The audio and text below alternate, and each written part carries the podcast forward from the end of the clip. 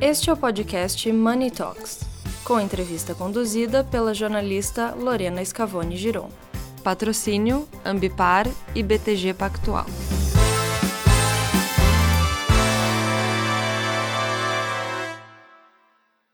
Marta, é, qual é o maior desafio de, da política de responsabilidade social nas empresas?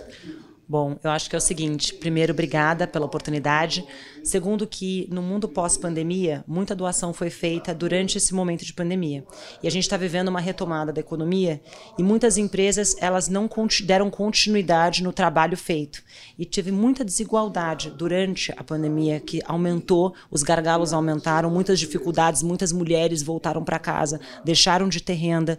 É, a parte de educação também aumentou a desigualdade, porque muitas escolas ficaram fechadas, as escolas públicas estavam sem estrutura, as pessoas não tinham internet para fazer o online, né?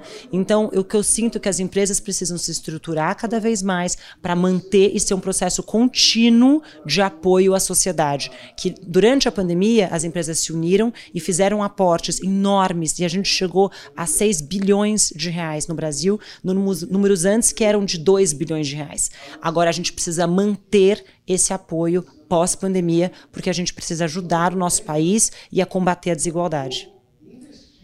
Estimular empreendedores de minorias já deu resultado?